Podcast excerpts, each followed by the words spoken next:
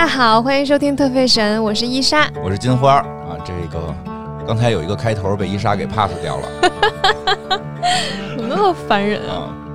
每次录节目都弄那么多场外，对啊，因为我说那个伊莎长得不好，刚才在那儿咳嗽来的，但她她她说太恶心了，你可不是这么说的。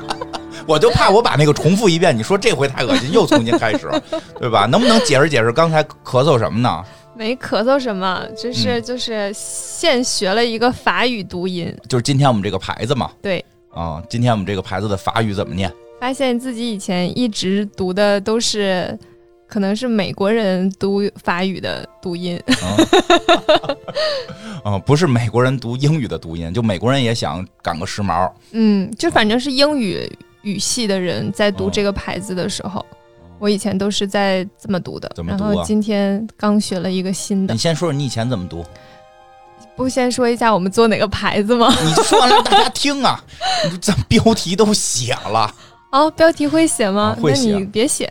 啊，你快说说吧，英英文怎么发这个音就是英语语系的人在念这个牌子是 Cartier，啊？卡卡迪 A，，嗯，Cartier 卡迪亚就是这样，嗯对听出来了卡地亚对啊卡地亚。啊。那那实际法语呢？法法语是卡黑切，卡黑切，就是嘿。你看是不是是不是像？这节目你们两个人在里面干嘛？我有点不会发那个音，哦 大概是这个音，嗯卡黑切。啊，就是因为你也你那个也没练成法国的舌头，所以也学的不是很像。对但，但确实就是跟我们平时的这个发音好像不太一样哈，对吧？我之前有个朋友在学意大利语的时候，他们会有那个就是小舌音，嗯我我完全发不出来。对对对对对，你会呀、啊，我不会，就把手攥起来，然后会打嘟噜，像嘟我不会，我不会发那个音。噜。然后我当时还在想，哎，那我这个语系我基本上是不是就告别了？后来就是，呃，哎，西班牙语是不是也和意大利语也差不多？反正西班牙语好像也有这样的音。然后呢，他们就说他们在日常说的时候也不会说的那么完整，就是像像、因为他们也发不出来，对，像不会啦，他们会发出来，就像卡地亚的这个，就可能他们就会卡克起，哦就是就是带过去了，不会读成黑那个音。哦因为最近我们家孩子学日语，就是开始那五十音，以为很简单，我说这不是汉语拼音吗？学到后边儿啊一乌哎啊，哦，对，他学到后边儿是什么什么音啊，就就发出很奇怪的声音，就这种音，然后嗯我也我也学不出来，反正就就是好像每个语系都有一些比较奇怪的发音了，就那你觉得中文哪个发音奇怪？中文嗯中文中音四音其实还挺奇怪的啊，是吗？啊，对啊，那你你那个哪个奇怪？屌，哥咬屌，这这不是奇有这个词儿，古音有啊，古音有，挑我们以前《镜花缘》的节目就知道了，那个那个那个以前古音有这个字“屌”，嗯，嗯，哎，是不是就是粤语的话就会有这个音啊？可能吧，可嗯能吧。虽然我特别爱爱爱研究这种这种训古音的这么这个这个传言吧，就是这个嗯，反正会有一些奇怪的音，那说的跟这没什么关系。没什么关系。说回来吧，啊，然后啊嗯，所以嗯，所以这个这个各种品牌的读法，大家也不用太纠结。基本上大家也不太需要把它读的非常非会说中文就常标准，可以了，会说嗯。中文就。虽然我或者是你可以读成就是英文读它的那个音卡提亚。嗯，虽然我们最早做这个做这个节目找伊莎，主要因为觉得他念法语好听，合着也都是当时被蒙骗了，越做越发现不太会啊。就只是我我读的，我后来在想，我读的可能都是就是英文语英文的英文语种的那些人在读这些牌子的读法，哦。嗯，因为我我接触的就可能英文比较多，嗯，懂，就跟那个好多听说唱的，一张嘴就是感觉就那个那个社区的都能听出来。那会儿我听什么那个那个那个一些什么金属说唱，一听都是哥伦比亚英语，对，嗯。就就是会会就是确实各地都有方言吧。然后嗯。这种这个。我最近在考虑就为了抖森去学英音，然后我就去英国街头偶遇他，嗯，好，加油啊！嗯那个说为什么就要做卡地亚呢？前头刚才那些就是那个觉得太啰嗦的就给删掉，然后我也不知道说了些什么啊。这个今天这个期节目的量很大，我现在都很担心录不完啊。这个这个我们为什么就就还是没讲杨树林呢？说都已经拖到这会儿了呢，就把杨树林搁到最后 第二季的最后一集吧，对吧？因为上回我们说了一个这个富不过三代的事儿，对吧？这个 L L V 啊，这个库嗯库切啊都没富过三代。然后这库切呢，还这个还出现了这个家族的这种血雨腥风的内斗，然后兄弟之间的啊勾心斗角，对对对，然后让我这个还嘲笑了一下这个意意意大利的这种时尚家族，对吧？后来呢，就是有有这个朋友说呢，也不能这么说。也不能这么说，不能这么去说人家意大利，法国没有吗？所以今天就讲讲法国的时尚的法制进行时。时尚法制进行时法国版今天开始，所以我们要讲一讲卡地亚这个家族，讲讲卡地亚这个家族。这个家族说实话，这说实话，虽然里边也是血雨腥风，出现了这个命案什么的这种，没那么狗血，对，就是就是、嗯就是听完之后你会感动，你浪漫。你这真是会不一样。就是那个听完了，你觉得是就是意大利那个那个那个哭泣那个听完了，你觉得就是一堆黑社会，就是咱也不知道他们在干嘛，然后就开始互相杀，这种互相斗。但是法国这个听完了，好像是哎呀，好像很浪漫呀，或者就就是还是挺感动的，不一样，真是不一样。所以讲讲这个啊嗯，意大利那个故事还是挺狗血的。啊，对，然后他们之间兄弟之间的关系还是挺争斗的吧，哦就是还挺夸张的。嗯，然后法国这个就还好，有点贵族范儿，对对对，有点贵族范儿，其实不是那种会打会大打出手。没现场扇嘴巴，虽然最后也弄死人了吧，但是原因啊什么的也都是跟这个贵族的这种这种气节啊，或者说跟贵族的名望啊有些关系，嗯，对？吧？但是这个这个卡地亚家族的这点事儿呢，主要是发生在第三代身上，嗯也是富不过三代。他们家好像也是三代结束之后就被收购了，嗯，但是第三代最富啊，应该但是他们第三代很强，很强他们第。三代非常强，所以他们他们三第三代其实兄弟之间的关系还不也错，还可以，对。嗯但是一些机缘巧合出的事情，就还是那种算是大家各自干各自擅长的事情，哦让这个品牌辉煌了一下。对对对，非常辉煌，一直延续到现在嘛。而且，但是我觉得那个时候确实也很厉害，因为嗯时代的不同，对时代不同，时代不同了。现在都是这种这个互联网新贵们了，就是跟那会儿的那些贵族、国王那要的东西还不太一样。对，嗯，所以那会儿呢有那会儿的那么一个气质，但是确实很，但好像是这个第三代结束之后，好像就也是卖出去了，还是怎么样？对，是吧？嗯就是不知道为什么了。但是就是说，我们来讲讲这个第三代的故事。当然，既然讲第三代故事，能不能开头提提提提？因为我就知道第三代闹事儿的事儿。因为我说一下，因为我们翠荣园的时候做过一个付费节目，讲的是法国希望蓝钻。这个这个也是，我记得前几期前前边一些期也讲过，讲香奈儿时候也讲过。其实我们做这个，我我我想拉着伊莎做特费神的时候，跟我做希望蓝钻是有关的，因为里边发现了卡地亚家族啊、香奈儿啊什么的一些这个关系，然后突然发现这个这个史历史线、这个世界观也可以去作为一个展开讲，很有意思。时尚世界观。对对对，甚至它可以从一个侧面。我觉得最有意思的是，真的听完我们这些期的这个节目，我觉得对于二战的法国民间的这个生活状态，绝对是有所了解。起码一战、二战的时间段 差不多知道了。时间段，对吧？二战时候法国的这个人民的各种状态，其实都都能有所了解。这还真是一般军事节目没有讲这个的，历史节目也没有讲这个的，完全从时尚的另一个侧面去给你聊，就感觉到那个时代，因为他们家的第三代也是这个出的很多事儿发生在二战附近的，对，是这个也是一二战前后的事情，所以就是那段我比较熟。但是既然都做这牌子了，您给大家介绍介绍这个开头怎么开的？嗯，就是这个这个品牌跟其他的品牌会有点差别，嗯就其他的品牌可能是创始人。就最开始创建这个品牌的那个人会有一个非常精彩的故事，嗯，或者是他有很多嗯值得大家去聊的事情，或一开始奠定了一下这个整个的基础啊之类的。嗯因为上期我还说呢，我说哪个现在的牌子那创始人不是最厉害的，这回这不是，嗯，都反是各种打自己脸。没有也挺厉害的，但没有那嗯么传奇。嗯嗯，就是一个还挺平实的故事。嗯，就是卡地亚是在一八四七年就成立了，一八四七年对挺早的，非常早。嗯，然后当时呢，它的创始人叫呃，法语。就叫 我你不刚才练半天吗，Louis François，嗯，卡黑奇，嗯，我就不重复了。哎，就是路易斯卡迪亚，哦，嗯他中间有一个 middle name，嗯他就是他呢。一开始是在一个就是珠宝商那里学徒，也是打工打工人出身。对他是一个就是珠宝珠宝商的学徒，就是在那儿学习。后来呢，就是因为自己做的还不错，这个师傅就把这个这个店也不是个店，就是个工坊吧，哦珠宝的一个工坊，就给他了。那女儿给他了吗？这听着挺像东方的这种，尤其是日本那种匠人精神，你得入赘呀、传男不传女啊。这个我还真不清楚，但可能就是他手艺还不错吧，哦而且当时就是一个很小的珠宝作坊，他也没有他老师傅看着卡利亚说：“卡利亚呀，我这门手艺传男不传女，但到我这一辈儿就剩了一个闺女，你能不能入赘？这门这段都是都是金花编的啊。想象的，想象的。嗯，就可能那个工坊吧，也没有多大，嗯就师傅喜欢徒弟呗。对，也没也没到那个，就是说这个这个工坊价值千万，哦然后传给你了，嗯就是一个小店儿，然后就留下了几把刀。就可能是个小很小的小店铺吧。嗯，然后他就接手了这个这个珠宝店，这个嗯珠宝店当时就是在巴黎。哦，他就是在他就是法国人。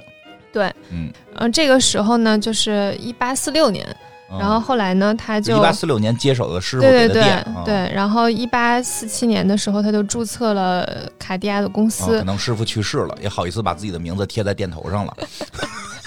当时我我我想的啊，这是我想的啊，好的，当时呢，他就也设计了一个 logo，也设计 logo。这个 logo 呢，就是以他的名字那个 Louis 那个 L 和那个卡地亚的 C 两个字母构成的。LC 嗯，是 L 和 C，然后它就就是有一些变形和在那个哦复制。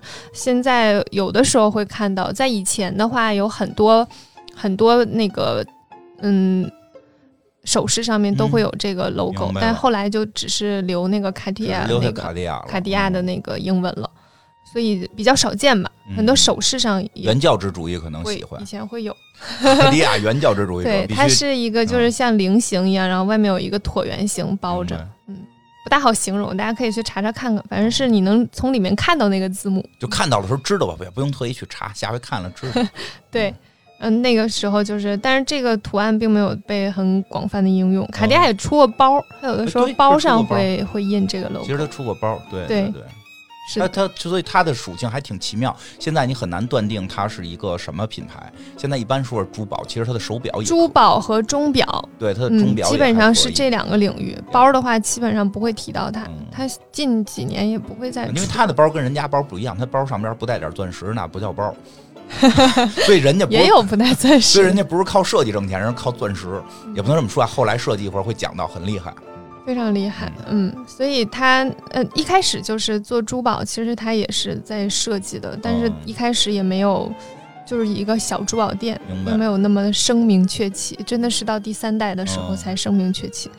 嗯，然后后来呢，他呃，他是一九零四年嗯，去世的，所以在此之前，就是他有很多还挺经典的设计，已经有经典设计了。就是在表的领域还挺多的。哦，首饰的话，其实近几年比较经典的话，都是都是比较近代的，嗯没有一没有特别值钱的，因为特别值钱都是珠宝，嗯它没有到。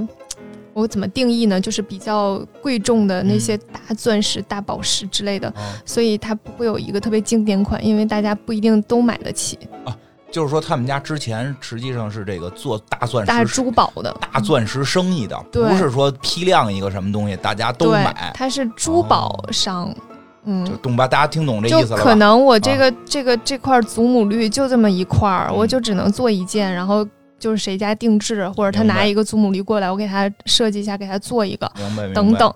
他没有办法做成量产，就是没有办法找到那么多，就是它出的都是限量款呗，限量款限一块儿的那种。对它就是 嗯，后来才会有一些首饰，然后才会就是才能可以复制，然后啊大家都能买这好理解，。一旦能复制啊，你那个原石啊，就就不能太大。你 弄一好几十克拉的，对对对全世界就三块，你怎么你怎么批量？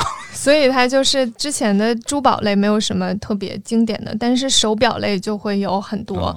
嗯嗯，它其中它是第一个去做机械女表的，哦就是机械的女腕表。所以现在好多女生就奔着要买这个卡地亚这个表，这也算是买对了。嗯，它一开始是说一个黄金的手镯，然后上面镶嵌钻石，之后它就放了一个那个表盘在上面。嗯，嗯，能转吗？其实？它就是一个手镯上面多了一个表。嗯，它一开始是这个概念，它是嗯在在在首饰的基础上加了表。明白了。嗯，然后其实从那个表这个领域上，大家比较公认的说，第一个表是一八六八年百达翡丽做的，嗯但也是个鬼牌啊。对，也是给那个匈牙利的一个伯爵夫人做的，嗯但是那个表当时并没有流行起来，嗯，嗯，但是到后来就是卡地亚开始做这个腕表的时候就流行起来了，其中有一个很经典的款型是给一个飞行员嗯叫 Sandus。是给他设计的一款腕表，然后这个腕表现在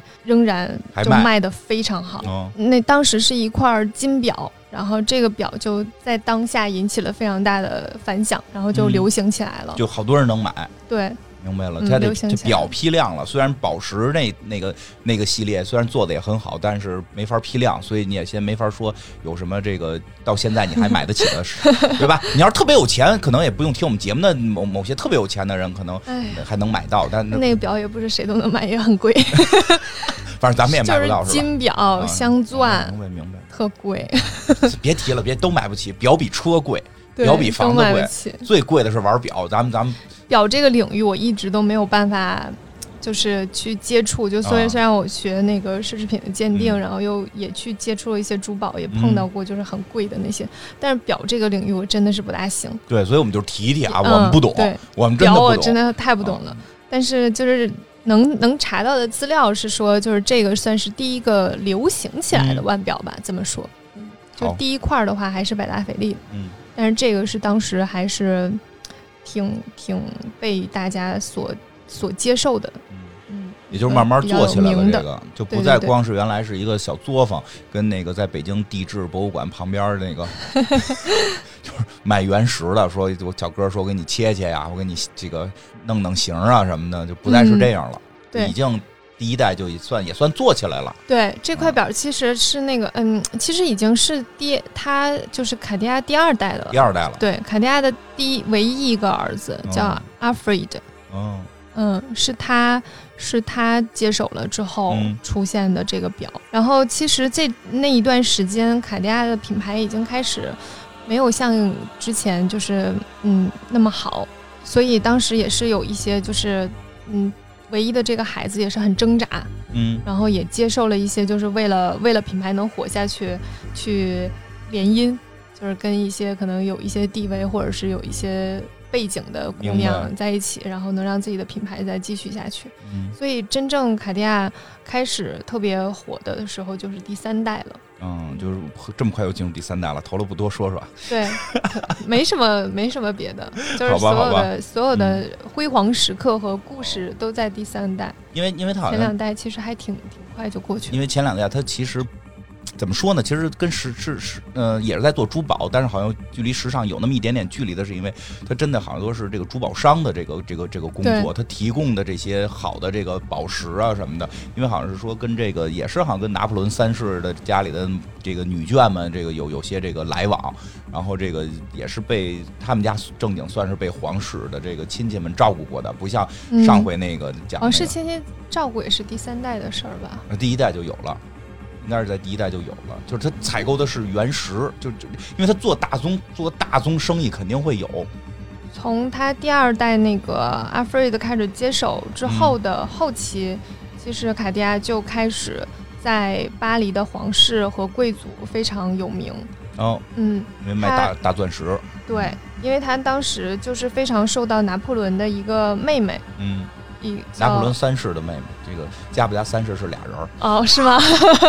一个堂妹嗯叫叫 Ma Mathilde，嗯嗯，Mathilde 哎的公主。大家还记不记得那个敲黑板？大家还记不记得这个拿破仑三世？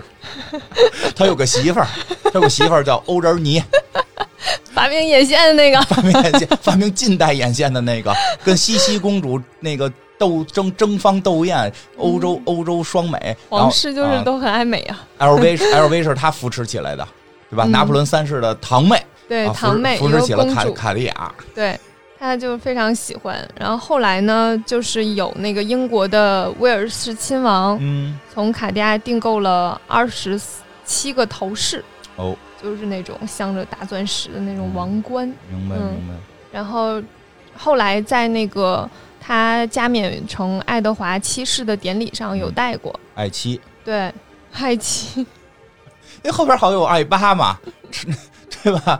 乔六、乔四、乔五，那很这会儿不好分好的，啊。这个时候是那个一九零二年，嗯。嗯，给他就是戴的那个像皇冠一样的，哦，等于是二代，就是这个二代目就把这个生意给做起来了。对，然后哦他对卡地亚就是赞誉有加，然后有一个非常嗯，广泛流传，嗯至今就是也非常有名的一句话，就是他是皇帝的珠宝商，嗯珠宝商的皇帝。嗯，嗯，那个是他说的，对，确定吗？确定啊？好的，好的，我们俩慎重的研究了一下，到底是不是七世说的，因为八世跟他还有故事，嗯，对，但是这个这个话应该是七世哈。七世说的，对，八世确实有故事，嗯，一会儿讲巴士的，我讲嗯八世，对，你可以讲巴士的故事。你讲七世的故事巴士的时候是在三三几年吧？嗯对对对对这是零一九零几年，嗯是七世吧？是是你看，你看，对上了。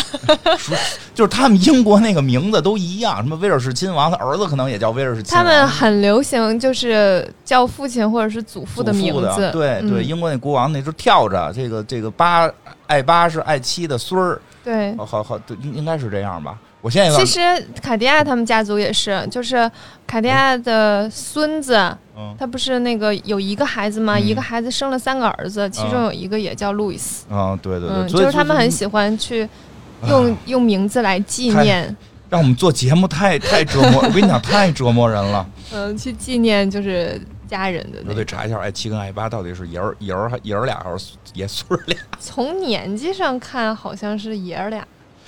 哎呀，你 说吧，这弄弄不利索，弄不利索。爱妻是祖父，我没记错。啊中间还有一个，他他爸叫他爸是乔五，嗯他爸是乔五，他弟是乔六，嗯，插穿插着来，穿插着来，我的天哪！插花的起名儿。哎呦，我的天哪，这可以吧？嗯，后来就是大概两年后吧，嗯爱德华七世就给了卡地亚的一个皇家的证书，我天哪！嗯，就相当于说你是英国宫廷的法珠宝供应商，我可以啊，进了 Wonder Cool 了。啊，对呀、住进了，这哎，别人都听不懂你这句话，做广告的才明白呢。你得先进库是吧？对，你算进了供应商库了啊，选优先得选你。对，就这啊个时候下单就不用比稿了。对，下单不用比稿，但是有没有但是，对吧？但是钱可就克克扣的狠点儿了。之后，反正就是那英国是最早签了这种皇家哦的证书的，然后而后就又又接了好多别的国家，像西班牙皇室、葡萄牙啊、穷啊，俄罗斯。两个人就穷啊。俄罗斯，俄罗斯那嗯会儿啥都快都都都快完蛋了，都快完蛋了。好的，那个就是你爸老说那个俄罗斯是什么那个那个人就起来就给他推翻了。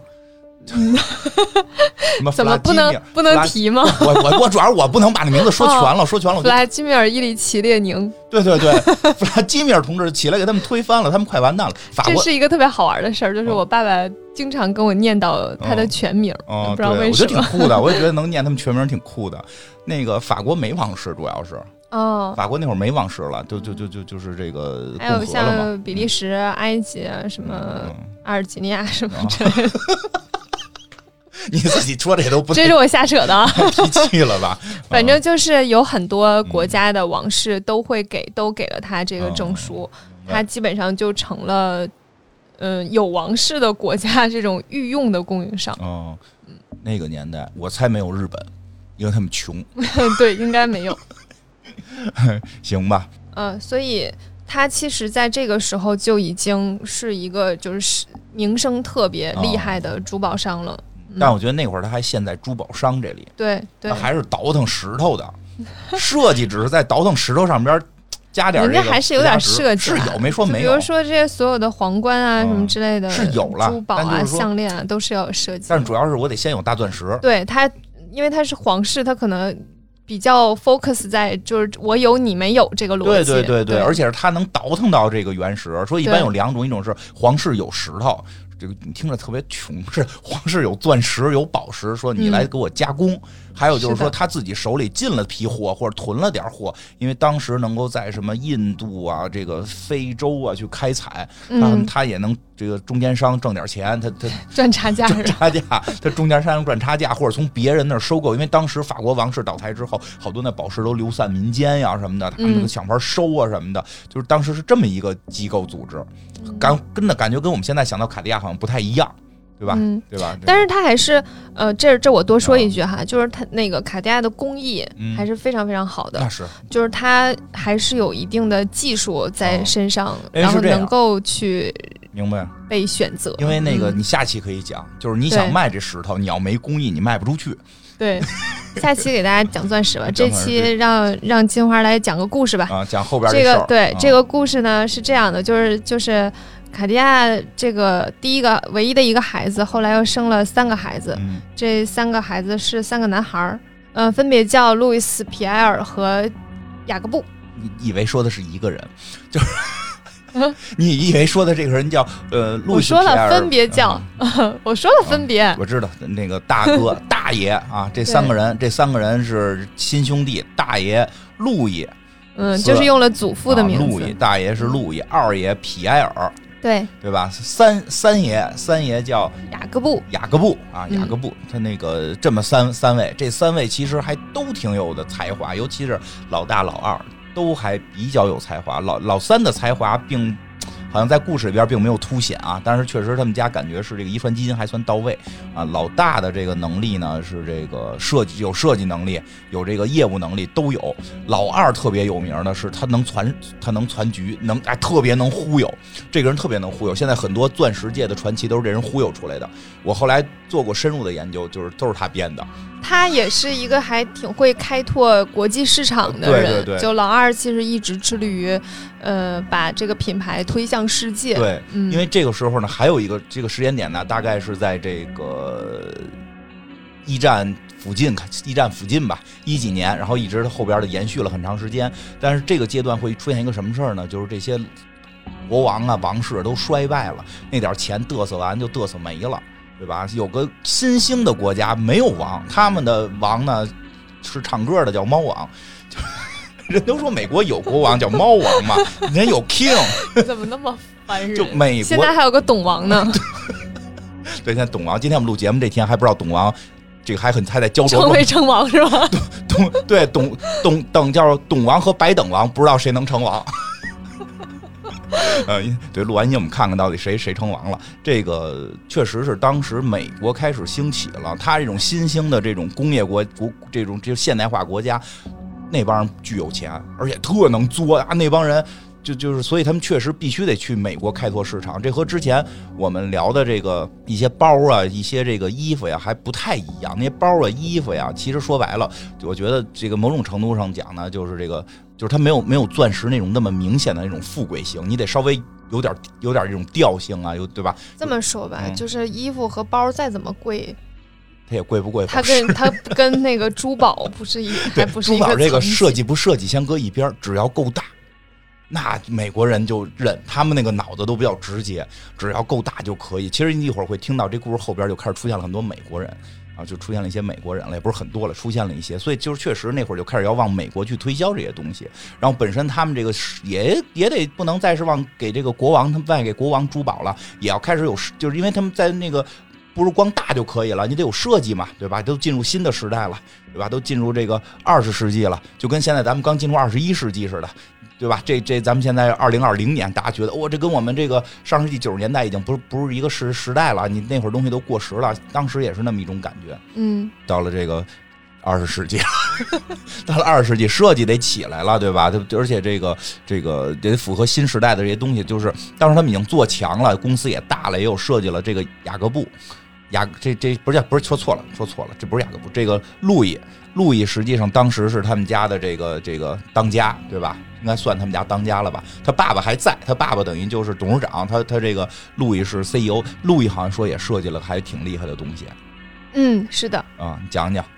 他其实是那个主要负责伦敦的那个主总店，然后他有一个非常经典的设计，就是坦克的那个那款腕表。坦克，我一直不太理解，一个女表为什么叫坦克？它不是女表啊，就男表也有。是，但感觉很像女孩比较爱买这个。啊，不是吗？它是个都是你知道它其实是这样的，就是嗯腕腕表界女性的表会被认为得是圆形的，因为哦圆形的会让大家更有一种温温和感。对，但有了这一个设定，所以女孩一定要买方的。对，所以 Tank Tank 的那块表呢是长方形的。对，嗯，所以很多女孩子会喜欢长方形的，是为了是就是为了彰显自己可以不用不不受大家的那个哦习惯性的想法的束缚。所以这块表最早出来的时候是男表女表，无所谓。嗯，就是出了那个表，它当时是为了纪念一嗯战的坦克兵设计的。嗯嗯，一九一九年的时候开始销售的。嗯，又一次提到了这个年代，嗯，对，你没发现吗？时尚界很多事儿都在这个年代，因为、嗯因为这一年一战结束了，对 开了开了这个这个这个什么什么和会了，对吧？这个巴黎和会吗，巴黎和会吧，应该是嗯我的一九一九嘛。这个嗯陈道明老师演的这个，又又说一遍，大家一定要看看那为什么一定太好了，每次特讲别到这儿？因为因为我看那片儿看的就热血沸腾，我看过那个特别感动。说回来啊，说了，法国是战胜国，画了一个老虎。嗯，法国是是一个战战胜国。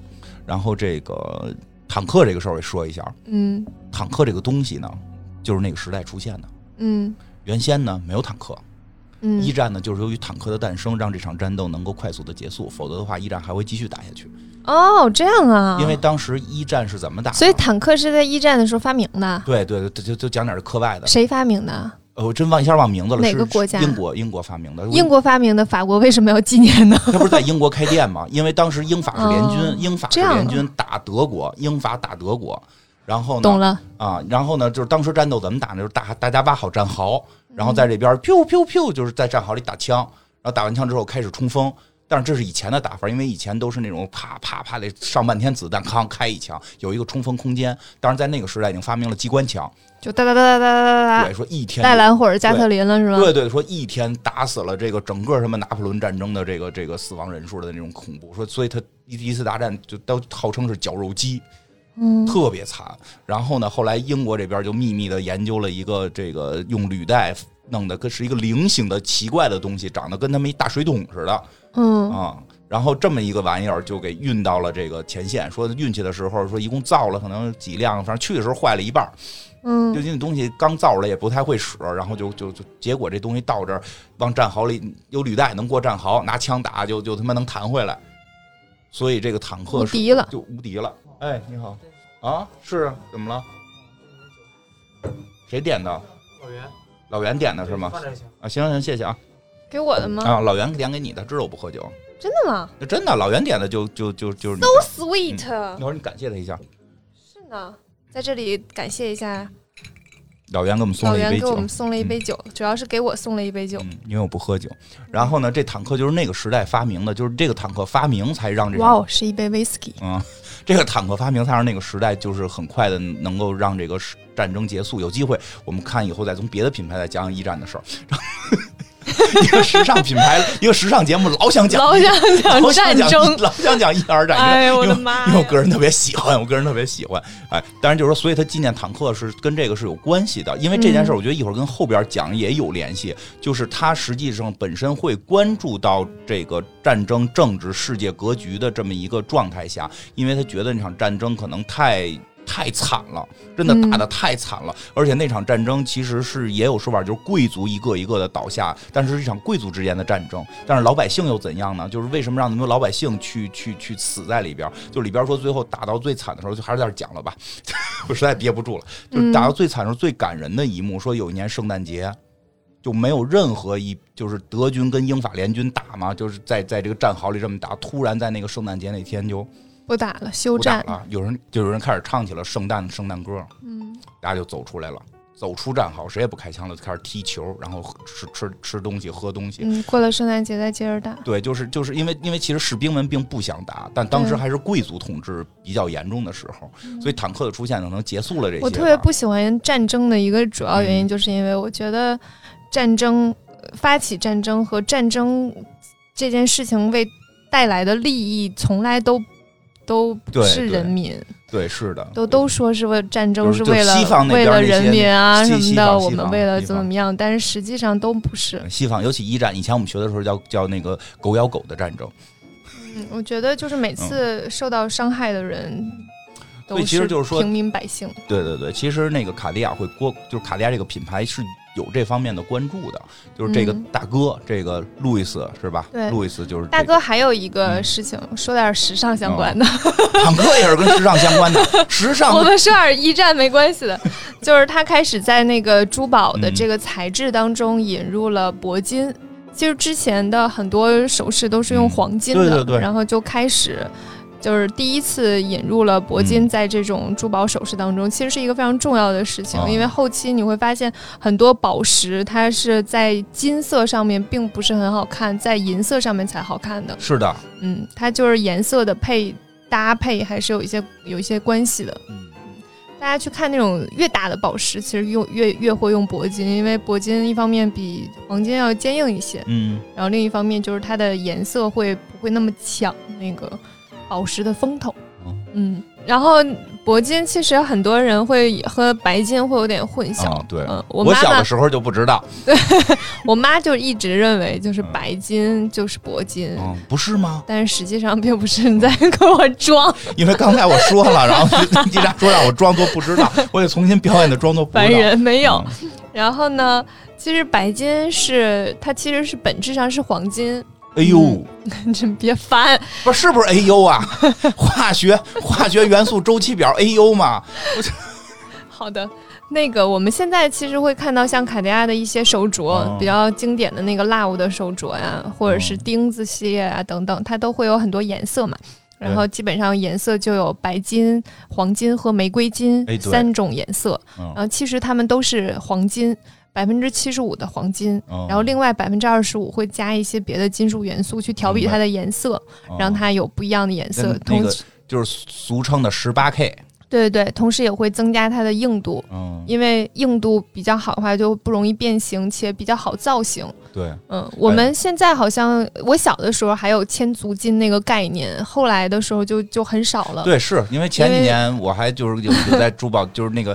这这真的，因为我小时候我家在住在地质附近，有时候嗯去看，就是说有那种人来说说的，我们这个弄一大钻石，我们镶镶在这个金金金镯子上，或者镶在这个千足金上吗？就千 弄那个叫什么戒指上，给我们嗯弄戒指上，说可以，说我们这儿有这个十八 K 金，我没钱呀、干嘛十八 K 金啊？二十四 K，对吧？就就这人强烈要求，就是要不然显得没钱，就真的二十四 K 好像说有点软对，它其实二二四 K 已经不是千足金那个概念了，嗯。因为我家那个我小的时候，啊！小的时候，我们家是地质勘探的，嗯。就我爸爸就是嗯。做这个、做这行的。我们家那边有金矿，所以哦我们家那边会真的有千足金那个概念。明白，嗯，千足金那个金子真的是非常软，就是比二十十四 K 嗯。已经是就属于九九了。对啊，嗯。就比九九还它里面已经加了一些东西，会增加它的硬度。嗯啊，你们那二十四 K 都不过瘾我们那儿的千足金就是真的是金子，就是一捏就能变形，哦。就用指甲一一摁，要不然要不然好。多片儿里边那个古代片儿弄一大 用牙咬咬一口，对对对我老说，哎，他们这干嘛呢？这个甜的是长所以？我小的时候有见过，哦就是真正的足金，千足金啊千足金是能就刚练出来的那种，然后是用指就不用不用牙咬，你用指甲一一摁就能一个印儿，哎，那能顺指间缝里边带回去点儿吗？可以。所以就是，其实我们后来看到说说是千足金的，基本上都是二十四 K 了。啊，对对，一般说到二十四 K 一就觉得是是足的了，但实际也不是百分之百。对，到十八 K 的时候，就是里面差不多百分之二十五的其他元素去让它坚硬起来。所以大家现在看到卡地亚的那些镯子，其实是很坚硬的，不嗯不怎么容易变形的，就是因为它都是十八 K。所以它不是说因为那个说觉得大家没钱用不起贵的，对，是因为要往老一。老一辈的想法是那样，我妈就会认为那样的镯子不值钱。实际嗯、上它是为了里边做造型，要不然它好像握不就是就是固定不住对，而且它会容易变形，啊，容易变形，嗯，带带坏了。因为呃，就是即使是那种二十四 K 的，也嗯挺、也挺容易变形对，的。说二十四 K 其实就就就就九九九了，这挺也挺软的了。对，嗯，就是这样的一个差别。所以大家以后如果看到铂金和白金，可能需要稍微区分一下，你还没讲铂金是什么？他们俩的铂金就是铂金啊，铂金还怎么讲啊？就没有 AU 吗？它不是 AU，它是什么呀？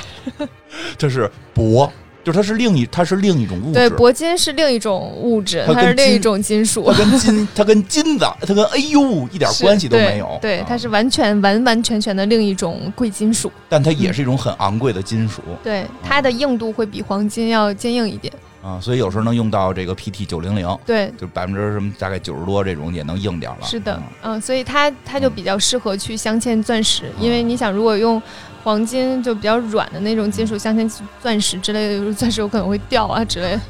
然后铂金的话，可能就比较然 后跟地下摸一贵妇跟地下摸，找隐形眼镜，不是我那我那 这时候如果有一个人说。我没有钱嘛，给我用千足金镶这块钻石，就真的可能会丢。对啊，是啊，说对说对吧？以为找隐形眼镜，不是我的镶在千足金上的钻石又掉了。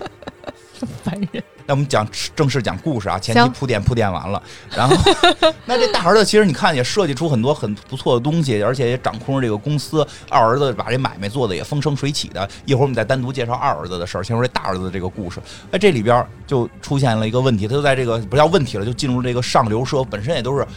珠宝珠宝界的这个这个皇帝了嘛，国王对吧？这个他也在上流社会跟大家吃吃喝喝，酒会啊舞会啊，但是他大儿子是这个已经结婚了哈。然后但是呢，作为这个商人嘛，作为这个名名流嘛，他也得经常去参加一些这个名这个有名媛参加的这种活动。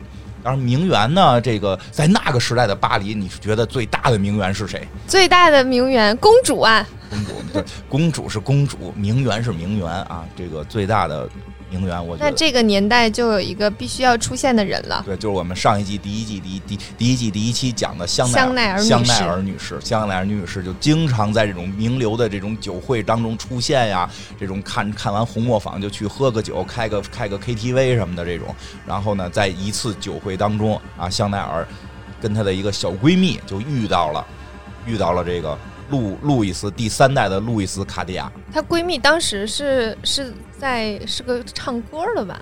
反正不是什么有钱人，嗯，我记得好像也是一个，就是在一些就是呃嗯餐厅和对你要是追追溯一下，听一下我们第一季第一期，你听一下这个香奈儿姐姐的这个这个成长史，她也是靠唱歌出起家，后来给嗯给人家这个。对，给后来给人家做小小情妇啊什么的，对吧？这搁现在这个三观里，这个人就应该打倒的，就是永远这些就不要买他的牌子啊。这个烦人。就是就是就是那些人啊，那些人，我说呢，这这这个，哎，这小姐们儿就是这个，她有带了一小闺蜜，叫这什么叫这个珍妮杜尚对啊，她有她的法文发音嘛。，Jean d u s o n 对你这个发音好，你鼓掌，练半天了，我听听。哎哎，这个姑娘呢，这个姑娘也出身贫寒，反正说家里不是特有钱，还是这个爸爸死了，妈妈妈妈嫁人，然后继父这个这个可能对她也不太好。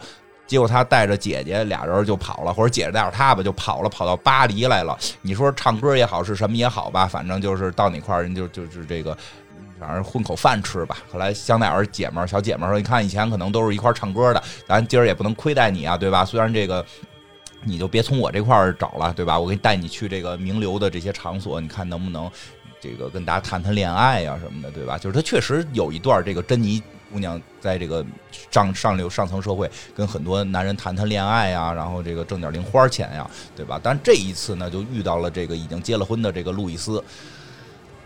遇见之后呢，大这个路易斯的这个常规想法说：“哎，你看，香奈儿小姐带了个姑娘来，这姑娘不得对我这种万万分崇拜嘛，对吧？又是一个饭票啊，对对对，她肯定得奔着这个来吧，对吧？他肯定得奉承我吧。结果这姑娘来说：‘哎呦，你就是这个卡地亚这个这个老板啊，你们这个牌子的珠宝反而有点难看，太没创新了，太俗气。’卡地亚一听就火了，说哪儿来这么一黄毛丫头？你见过珠宝吗？你唱歌的，你你你买的都是玻璃的，你跟我这说我们家做东西不好，说你别吹，不是你别吹，说你要是有本事你你设计。那小姑娘说那有什么不能设计的？我要有这机会我就能设计。她说行，咱俩打一赌的，我弄一个那个卡地亚珠宝大赛，你你来参加，你要是设计第一名，我就请你。当我们这儿设计总监，你就钱就你就不你就不用靠男人了，你就可以靠自己的本事了，对吧？这小姑娘没拍大腿吧？就小小姑娘说，嘿，行，得这了，那咱们就比试比试，对吧？经病。怎么了？我演的有意思一点嘛？这个卡这卡利亚先生就有一事儿没想明白：物以类聚，人以群分，臭鱼找烂虾，三人行必有好我好的一个故事，三人行必有我师。这个她能做，她能做香奈儿的闺蜜，你说她能不会设计吗？多少都有两下子。真的，那香奈儿说小姐们儿，这就是你为什么把自己的朋友都弄去做播客的原因，对吧？对呀、你看这不是做我的朋友能不会做播客吗？播客都就反正都挺能说的，对吧？伊莎呀，对吧？泱泱啊，酸奶呀，都可以，都都能都行，没问题，对吧？这个，哎，这小姐们珍妮，哎呦，那就去参加比赛了，真是夺冠了。就直接夺冠了，这一下就服了。这个说，哎呦，他做东西是跟别人做的不一样。这小姑娘，你想啊，她就没在这个贵族圈里混过，她就原来是这个穷苦人家孩子出来，那个她就不受了，她就没有受到很多束缚，正好适应了这个新时代的工业大发展的这种年轻独立女性。说点认真的哈，我说的真的是说点认真，的，就是杜桑这个人，他其实呃是一个非常有活力的人。嗯，嗯，他跟 Chanel 不大一样，他他们俩性格还是有点差别的。哦杜桑这个人是一个就是很爱冒险，对对对，然后很喜欢新鲜事物，嗯然后很喜欢嗯、呃大自然。嗯是就是，他是一个会从大自然当中汲取灵感的人，嗯就是他的灵感来源更丰富。对嗯，这个这反正这姑娘就是确实是有两有两下子，有两下子，这个得了这个冠军了，那就打赌赢了，那你就我得请，只能请她当这个这个主设计师了。结果她进入了这个卡地亚，真的是一下才华就迸发出来了，真的就是。就感觉她不受控制，就就是她就像你刚才说的，特别喜欢大自然，加了很多大自然的设计，而且她特别喜欢就是这个全世界啊，这个各国的东西她都有摄取，比如印度的、中国的，我见过他做的那种中国花瓶式的那种珠宝，特别好看，跟一个中国古代的这个陶瓷花瓶似的。还有就是这种这种印度的，还做了个什么？而且就是当时卡地亚还是会收到很多这种贵族啊，或者说大新兴大富豪说我们这儿有大石头、大钻石，你能不能给我们加工成更漂亮的？但已经不再是简单的。说把它们堆砌在一起了，我们要有一个设计理念了。对吧？所以就以他的名字命名了就设计了很多非常漂亮的，然后开始把这种植物也加进来，动物也加进来。嗯，它其实算是很早把动物的元素运用在珠宝当中运用非常多的，像蛇呀、嗯鳄鱼呀、啊，孔雀呀、对一些鸟啊之类的。而且那会儿呢，我觉得真是跟时代有关。那会儿好多姑娘们都有这种标新立异的劲儿，哪怕很多这种贵族的这些姑娘们，这这女侯爵那女伯爵的，说意大利有一个女侯爵还是女伯爵，就喜欢什么豹子呀、什么蛇呀什么的这种啊，她就是正好给她设计的这些，她都特喜欢。然后这个就是反正就特别特别的这个得到了欧洲这帮贵族的女性，或者说这种新兴新兴这种有呃富豪的这些姑娘们的这种爱戴，它这品牌在这儿就慢慢做起来了。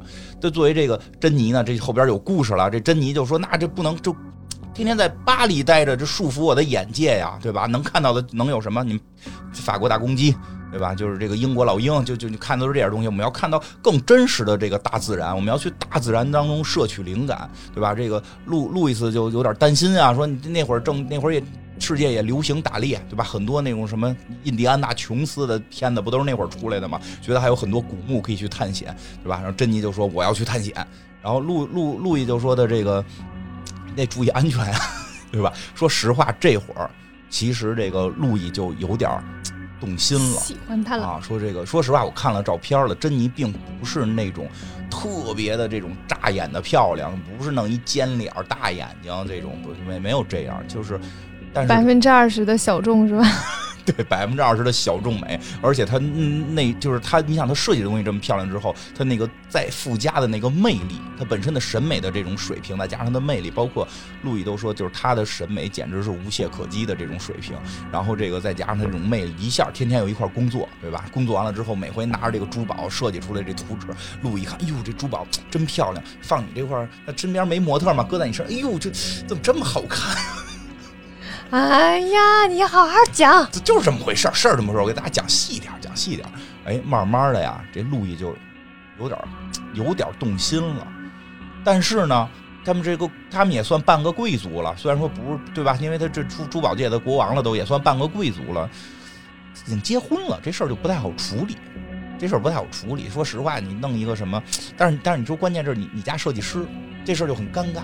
那他上来到底是为什么，对吧？就就就说不清了，对吧？他就特意的，他就特意的，就是把这个事儿给给压制了自己内心的欲望。但是听说珍妮要去那个那个非洲还是美洲啊？好像是去美洲，就要去美洲的这个大雨林啊，或者这种这种这个原始森林里边去探险，去寻找灵感。他说：“那你是我们家的这个最最重要的财产，你现在是我们家的这个主要的设计总监位置是你，不能让你有危险呀，就跟着一块儿去了。”然后呢，说这珍妮还挺这个，真是挺虎实一姑娘。说拿着这个照相机啊，说那会儿有照相机了嘛，就逮着这些动物就啪啪拍照，就寻找这个灵感。结果看到了一个大型的猫科动物，应该可能是豹子，就是豹子，大型的猫科动物可能是个豹子，就是个豹子。呃，重复一遍，就是个豹子，就是啪啪就拍。哎，结果这一拍，这豹子看见它了。冲上来了，我也不知道为什么，因为今天我们家猫也不知道为什么就咬了我。它跟你就跟你身边亲近，看着挺温顺的，你过去葫芦它，结果啪掉头咬咬一口，对吧？虽然没咬透，但是给我手划了，对吧？它是爪子划的吧？牙，小牙划的，牙划的。然后珍妮也遇到了这个情况。这小豹子就啪就冲上来了，这珍妮一下就紧张了。平时你说她再是一个再是一个这个这个平时这个这个敢有冒险精神的姑娘，那一豹子朝你冲，别说姑娘了，大小伙子也你也得跑啊。你搁巨巨石强森敢搏斗，我觉得你就搁谁都得跑，对吧？他就赶紧跑。这个时候，路路路路易这个卡地亚就冲了上来，毕竟是一个男人嘛，而且我一直压抑着我内心对你的爱，但是但是我。还是爱着你，这我该保护你的时候，我怎么能退到后边呢？就冲了上来，然后就拦在了他跟这个狮子的身边，说这个豹子豹子豹子 拦在了跟这个豹子的是这个中间，说这个珍妮呢也特别聪明，他赶紧用那闪光灯晃那豹子，给那豹子晃的直懵，然后这个哎。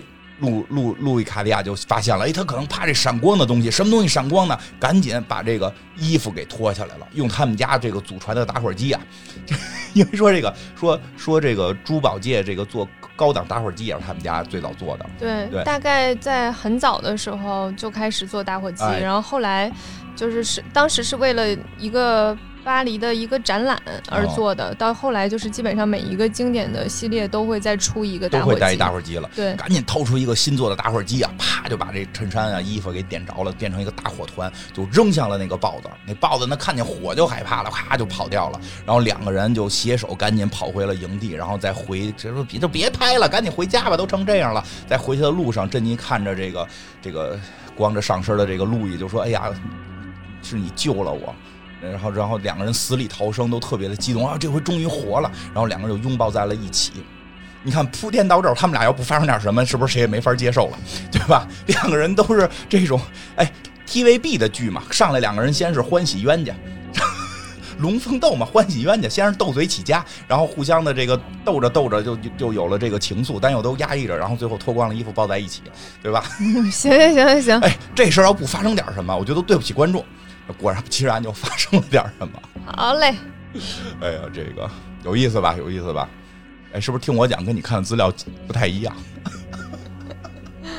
加入了一些我个人的这个艺术创作，加的非常多。但确实是看到了美洲豹，确实是把衣服说给点燃了。当然，我必须得说一下，这个也是资料显示，这后边到底怎么回事说不清，因为很多事儿可能是他从他们家老二嘴里说出来的。但至少现在的。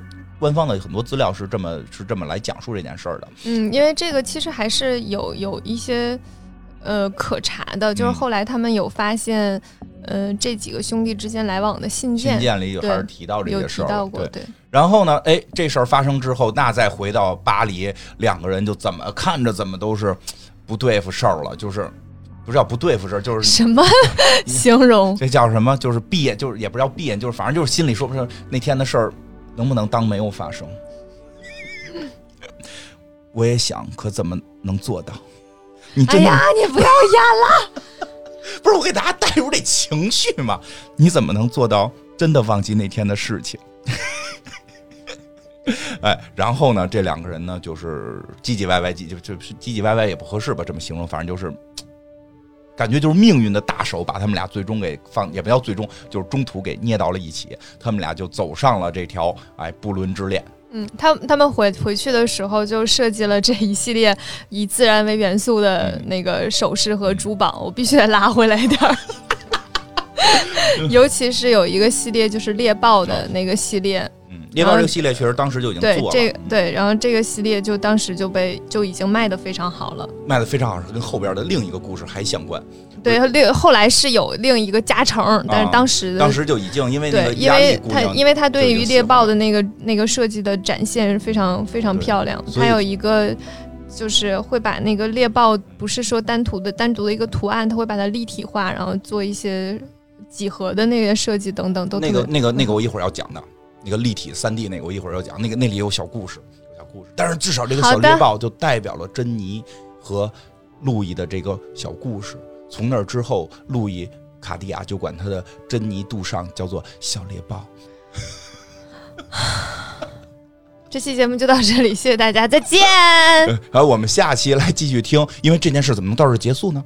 对吧？路易的爸爸，真的听不下去了，路易的爸爸，路易的兄弟，路易的媳妇儿，金花脑子里面自己弄了一 TVB 剧，知道这些，因为因为因为因为唧唧歪歪，磨磨唧唧。因为珍妮的故事为什么没有拍成电影？为什么会把那个 GUCCI Lady 去去 Lady GUCCI 去拍电影，不拍珍妮呢？所以我要替他把这个故事编好。然后那个，所以所以这件事儿不可能到此为止嘛。这个爱情到底后边有没有一个结果，对吧？这个时候对吧？你听我说，你听我说完，对吧？这个路易的爸爸、路易的兄弟知道这件事儿会怎么看？路易的媳妇儿知道这件事儿会怎么看？世人知道这件事儿又会怎么看？对吧？那就等我们的下一集来讲，这后边就要出人命了。大家再见。真无语，再见。